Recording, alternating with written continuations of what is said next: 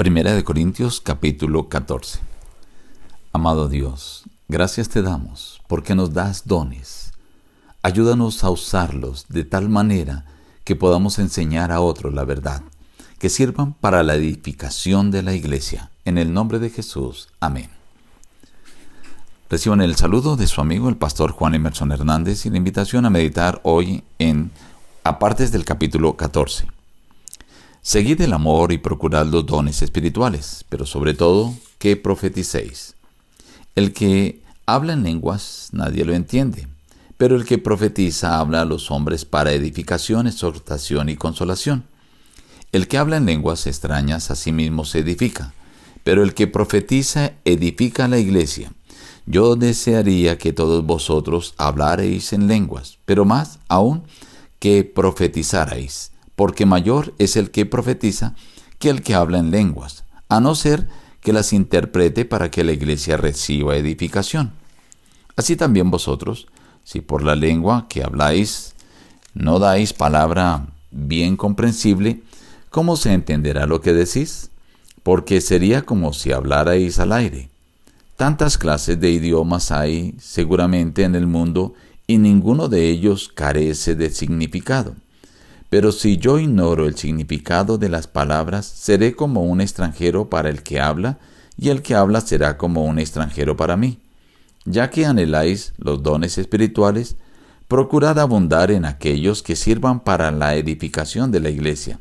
Por lo tanto, el que habla en lengua extraña pida en oración poder interpretarla. Doy gracias a Dios que hablo en lenguas más que todos vosotros pero en la iglesia prefiero hablar cinco palabras con mi entendimiento para enseñar también a otros que diez mil palabras en lengua desconocida.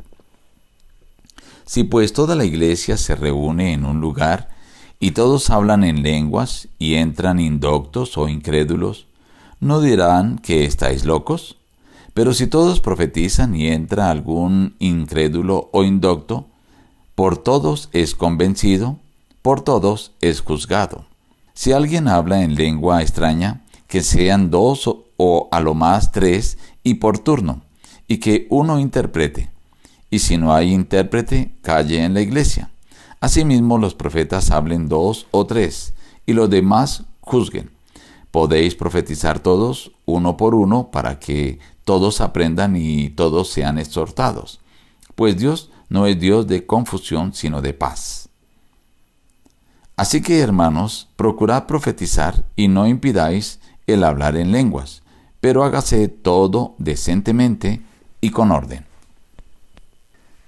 Este es uno de los capítulos que se presta para discusión y note que el apóstol inicia hablando de que deben procurar los dones espirituales, pero sobre todo el que profeticéis.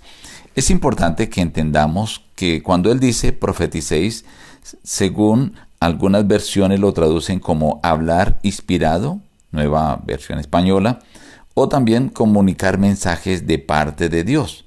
Esto quiere decir que no necesariamente tiene que ser que predice el futuro. Hablar mensajes de parte de Dios o predicación inspiradora es lo que realmente el apóstol está instando a cada uno de los cristianos de Corinto. Ayer mencionamos que ellos pensaban que Pablo no dominaba la lengua romántica y ellos se creían expertos en ello. Pero aquí habla acerca del don de lenguas, que era una manera de ellos pensar que al hablar en lenguas estaban pareciendo a los que recibieron el don del Espíritu Santo en el Pentecostés. Pablo les exhorta acerca de usar correctamente este don.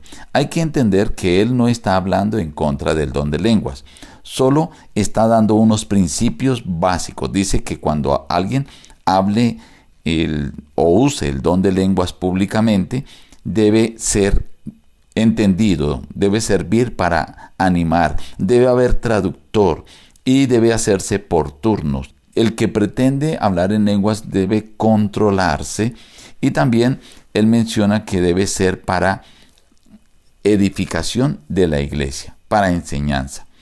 Pablo ratifica que él habla varios, varias lenguas o dominaba varios idiomas.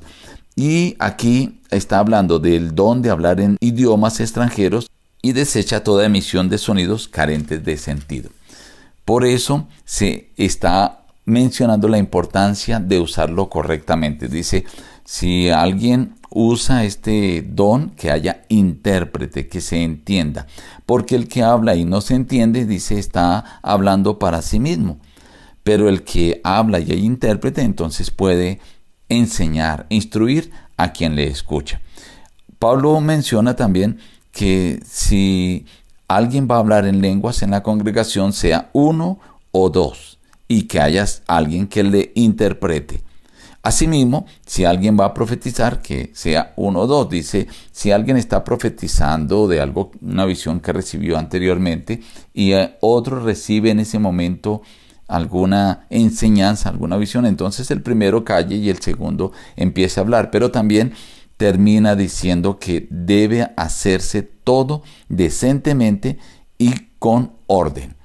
Finaliza mencionando que no debe impedirse al que habla en lenguas, pero procurad, hermanos, que profeticéis. Este capítulo nos aclara el uso correcto del don de lenguas. Una persona que habla en lenguas debe ser entendida y debe ser para enseñar al otro el plan de la salvación.